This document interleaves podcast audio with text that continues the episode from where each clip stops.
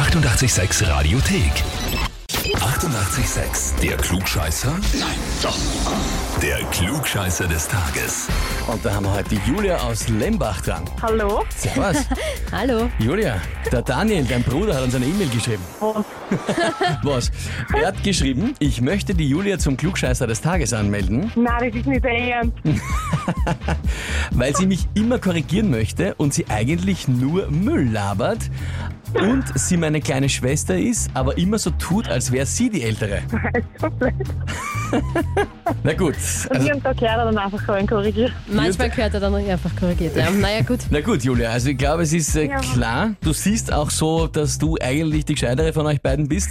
Jetzt ist die Ja. Frage, stellst du dich der Herausforderung zum Klugscheißer des Tages? Okay, na gut. Na gut, na dann Ja. probieren wir es einmal, legen wir los.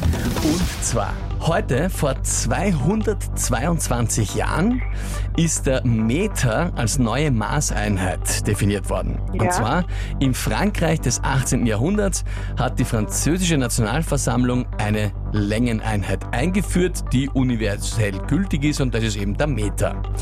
Die Frage ist, wie genau ist dieser Meter eigentlich zustande gekommen? Antwort A. Die Pariser Akademie der Wissenschaften hat zwei Expeditionen durchgeführt, um die Erde und die Erdoberfläche zu vermessen.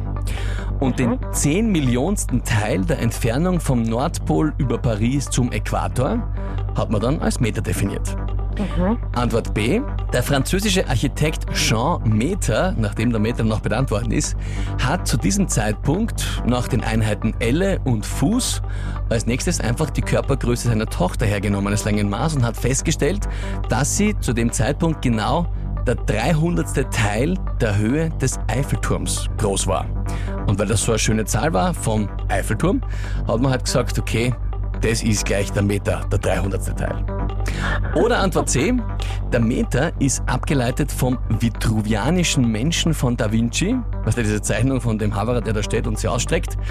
Der Ja. Abstand vom Mittelpunkt zum Kreis, also der Durchmesser dieses Originalbildnis, ist als Meter definiert worden. Okay, ähm, ja, das ist jetzt ein Ratespiel. Ich sage einmal entweder B oder C. Also A kann ich mir jetzt einmal nicht vorstellen. Ähm, ja, ich mache einfach C. Antwort C, der vitruvianische Mensch von Da Vinci. Mhm. Ja, Na Gut. Liebe Julia, dann frage ich dich jetzt, bist du dir da wirklich sicher mit der Antwort? nein, bin ich mir nicht. Okay.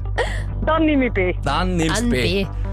Na gut, der Architekt Jean Meter mit seiner Tochter, die genau einen Meter groß war in dem Augenblick.